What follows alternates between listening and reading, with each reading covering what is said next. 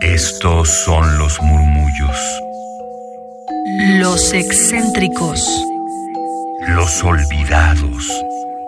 Los prohibidos. Radio UNAM presenta Gabinete de Curiosidades. una galería de los archivos más extraños que han habitado nuestra frecuencia. De archivo. Muy buenos días, bienvenidos a Gabinete de Curiosidades. Yo soy Frida Rebontolet y ustedes son mis almas hercianas.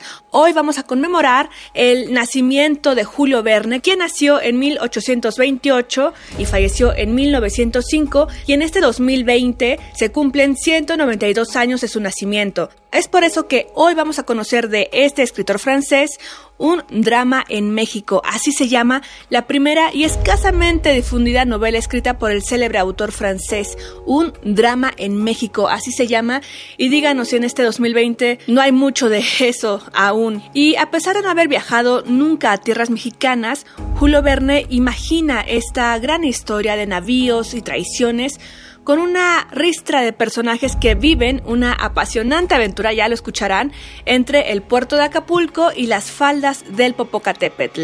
La versión escrita Un drama en México es un texto que se reproduce en la traducción de Leslie Alger Soto, así que le agradecemos también y por su permiso de haber prestado este texto para la grabación de descargacultura.unam.mx aquí en Radio UNAM. Esto fue publicado en 2009 por Conaculta en ese entonces y hoy escucharemos el capítulo quinto, el 5 de 5. Los demás los pueden consultar en www.descargacultura.unam.mx y los invitamos a que nos sigan en Twitter en arroba gabinete c-bajo para tener más información de lo que hoy Ya regresamos. A continuación, Julio Verne, un drama en México.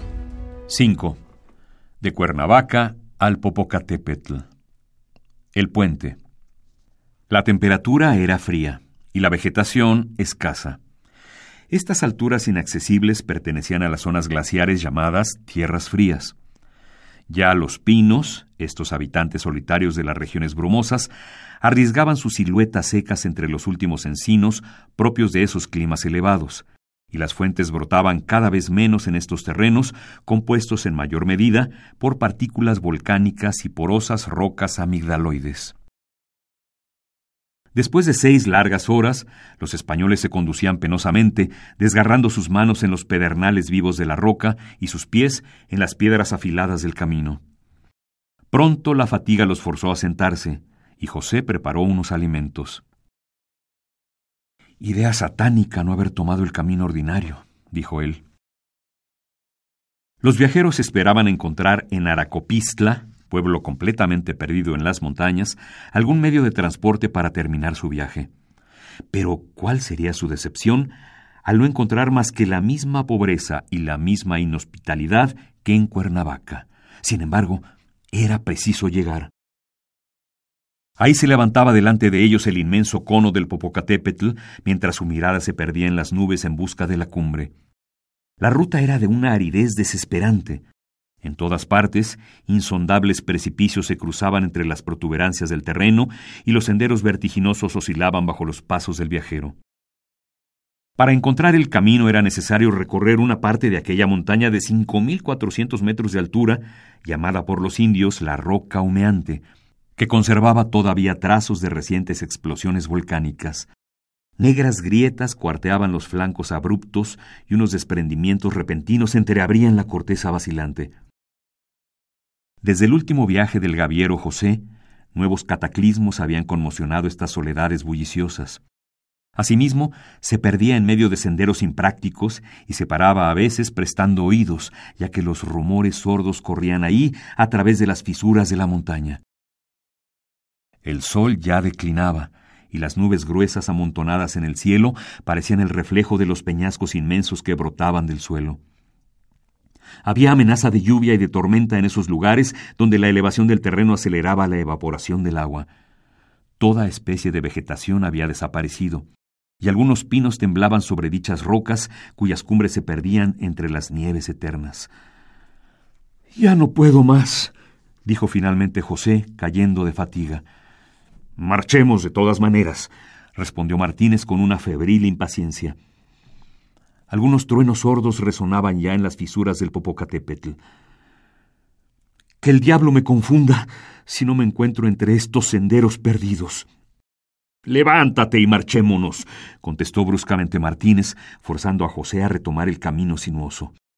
Y sin ningún ser humano para guiarnos. Mucho mejor, respondió el teniente.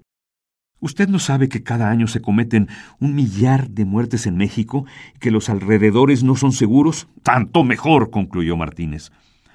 Unas gotas grandes de lluvia cayeron ahí sobre los peñascos, aclarados por los últimos rayos del cielo.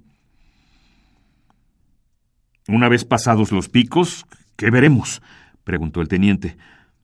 México a la izquierda, Puebla a la derecha. Sin embargo, no distinguiremos nada. Está muy oscuro. Delante de nosotros estará la montaña del Iztaccíhuatl y en la barranca está la mejor ruta. Que nos lleve el diablo si no lo conseguimos. En marcha, ordenó Martínez.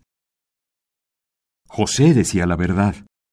La meseta de México está rodeada por un inmenso marco de montañas. Es una vasta cuenca oval de 18 leguas de longitud, 12 de ancho y 67 de circunferencia, envuelta por grandes protuberancias entre los cuales se distinguen al suroeste el Popocatépetl y el Iztaccíhuatl. Una vez alcanzada la cumbre de dichas barreras, el viajero asciende sin dificultad hacia la meseta de Anáhuac y extendiéndose hasta el norte, la ruta es bella hasta México. A través de las largas avenidas de olmos y de álamos se puede admirar los cipreses plantados por los reyes de la dinastía azteca, así como los chinus, semejantes a los sauces llorones del occidente. Así pues, los campos labrados y los jardines de flores exhiben sus cosechas y sus maravillas, mientras que los manzanos, los granados y los cerezos respiran holgadamente bajo el cielo azul, de ese azul profundo que pertenece al aire seco y enrarecido de las alturas terrestres. Sin embargo, qué de fastidios y tormentos para llegar ahí. Gabinete de curiosidades. Las explosiones de los truenos se repetían cada vez con mayor fuerza en la montaña. La lluvia y el viento se callaban por momentos y otorgaban los ecos más atentos a los rumores de la atmósfera. José maldecía a cada paso. Martínez, pálido y silencioso, lanzaba miradas feroces a su cómplice, quien se manifestaba ante él como una acusación viva. Repentinamente, un rayo iluminó la oscuridad. Los viajeros estaban al borde de un abismo. Martínez caminó vivazmente hacia José, le puso la mano sobre el hombro y después de la última serie de truenos le dijo José, tengo miedo. ¿Miedo? ¿Miedo a la tempestad? Miedo porque tengo remordimientos. No le temo a la tormenta del cielo. Temo a la tempestad que se desencadena en mí. Esta traición perturba su cabeza. No es la traición. Ah, es el capitán Orteva. Usted me hace reír, respondió José seriamente, ya que Martínez tenía los ojos extraviados y los pelos erizados. Un inmenso trueno retumbó súbitamente y dobló a los dos traidores, separándolos algunos pasos. Cállate, José. Cállate. Vaya noche para sermonearme, replicó el gaviero. Si usted tiene miedo, tápese los ojos y las orejas. Me parece que veo a ese desafortunado. Y su cabeza fracturada. Es muy ingenioso. Ya, ya, dijo Martínez. Una sombra negra se paseaba a veinte pies de ellos, toda iluminada por un brillo blanquecino. En el mismo instante José la vio cerca de Martínez, pálido, deshecho, siniestro. ¿Qué pasa? gritó Martínez. Un rayo estalló de las tinieblas y envolvió a ambos. José vio un brazo sobre él con puñal en mano. ¡A mí! exclamó José. ¡Muere! No había más que un cadáver en aquel lugar. Martínez huía a la mitad de la tempestad, lúgubre y ensangrentado como Caín. Un momento después, dos hombres se inclinaban sobre el cadáver. Va uno. Bien muerto. Esta serpiente aplastada por poco nos delata. Este peñasco no hizo más que la mitad del trabajo. En marcha, en marcha. Martínez parecía un loco a través de esas soledades ruidosas. Los destellos blancos que lo hacían verse más pálido lo quemaban con un fuego infernal. Ya en el infierno, grita Martínez. Corre con la cabeza desnuda bajo la lluvia que cae a raudales y no apaga las llamas de su cráneo ardiente. A mí. A mí. exclama, tropezándose sobre las cumbres resbaladizas. Los pinos parecen doblarse hacia él para asfixiarlo dentro de sus brazos fantásticos. Los peñascos toman formas de monstruos agachados en la sombra para devorarlo al pasar. Bajo sus pasos, los precipicios se incendian, los destellos incesantes vomitan los fuegos vengadores del infierno.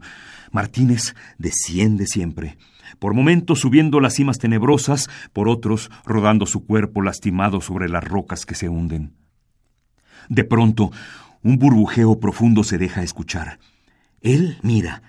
La montaña parece moverse y bajo sus pies escucha, pues no puede ver, el rumbo espumoso de un torrente que grita en las esquinas de las rocas. Es el pequeño río de Ixtoluca que hierve a quinientos pies bajo él. Queriendo huir, cae a tierra. El huracán se desencadena más furioso que nunca. La tierra parece celosa de las cóleras del cielo y responde a sus torrentes de lluvia con bocanadas de fuego. La cumbre del Popocatépetl se entreabre con un inmenso murmullo y las flamas desparraman a lo lejos las rocas cruzadas. La lava fluye en abundancia de las cumbres de la montaña, ilumina las tinieblas de su destello ardiente y precipitándose en el abismo, las cascadas de fuego se funden con las cascadas de espuma. ¡Horror! gritó Martínez.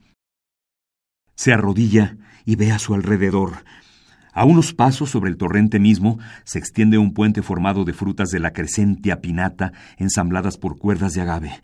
Está retenido a dos bordes por unas estacas aseguradas en la piedra. Sin embargo, azotado por el viento, él oscila como un hilo en el espacio. Debo huir. Martínez, aferrándose con furia a las lianas que sostienen este cinturón aéreo, avanza arrastrándose, balanceado entre el torrente de agua y la flama que estalla quinientos pies más abajo. A fuerza de coraje, logra cruzar al otro lado. Una sombra negra muy grande se presenta delante de él a la mitad de estos horrores nocturnos. Martínez retrocede sin decir palabra. Se aproxima al borde que no ha dejado atrás. Se da la vuelta. Otra forma humana se eleva cerca de él. Martínez cae nuevamente sobre sus rodillas a la mitad del puente, al cual se aferra con las manos prensadas por la desesperación. Martínez, soy Pablo. Martínez, soy Jacopo. Tú has matado, tú vas a morir, tú has traicionado, tú vas a morir. ¿Ves la tierra que se entreabre para abrazarte? He ahí tu ataúd. No sacarás ventaja de la muerte del capitán Orteva. ¿Ves el infierno que lanza ya sus llamas? He ahí tu eternidad. No irás a vender los barcos de España a México. El volcán agitó una vez más su aturdida cabeza y el resplandor del cráter inundando las montañas revistió el cielo entero con sus tintas de fuego. ¡Muere! gritaron las dos voces. Dos golpes secos se hicieron escuchar a los dos extremos del puente. Las dos estacas cayeron bajo el hacha. Un rugido horrible se repitió en los ecos ensordecedores y Martínez, con las manos extendidas, fue arrojado al abismo. He vengado al capitán Orteva, exclamó Jacopo. He vengado al capitán Orteva y a España añadió Pablo. Así nació, en un drama digno del autor de los Moicanos, la Marina de la Confederación Mexicana, ya que los dos navíos españoles permanecieron en la nueva república y se convirtieron en la semilla de la pequeña flota que pelearía en Texas y California contra los buques gigantes de los Estados Unidos de América.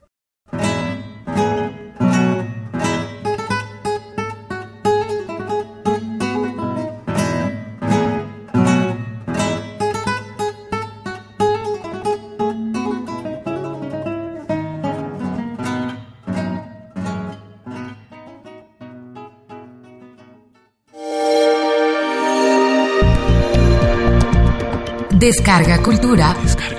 Punto UNAM.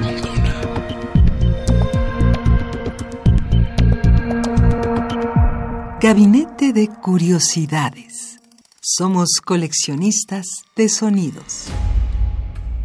Estamos en Gabinete de Curiosidades, yo soy Frida Rebontulet y escuchamos un drama en México, así se llama esta primera y escasamente difundida novela escrita por el célebre autor francés Julio Verne, quien en este 2020 celebra 192 años de su nacimiento. Él falleció en 1905 y nació en 1828, es por eso que hoy lo estamos conmemorando. Nació un 8 de febrero. Siempre es grato recordar a este autor francés, Julio Verne, uno de los pioneros de la ciencia ficción y que crea estas predicciones bastante exactas de máquinas como los helicópteros, los submarinos y las naves espaciales.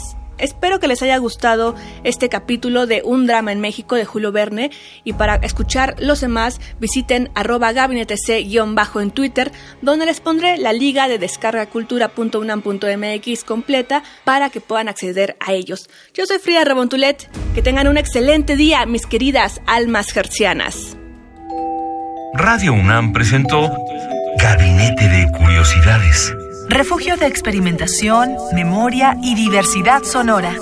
Dispara tu curiosidad en la próxima emisión.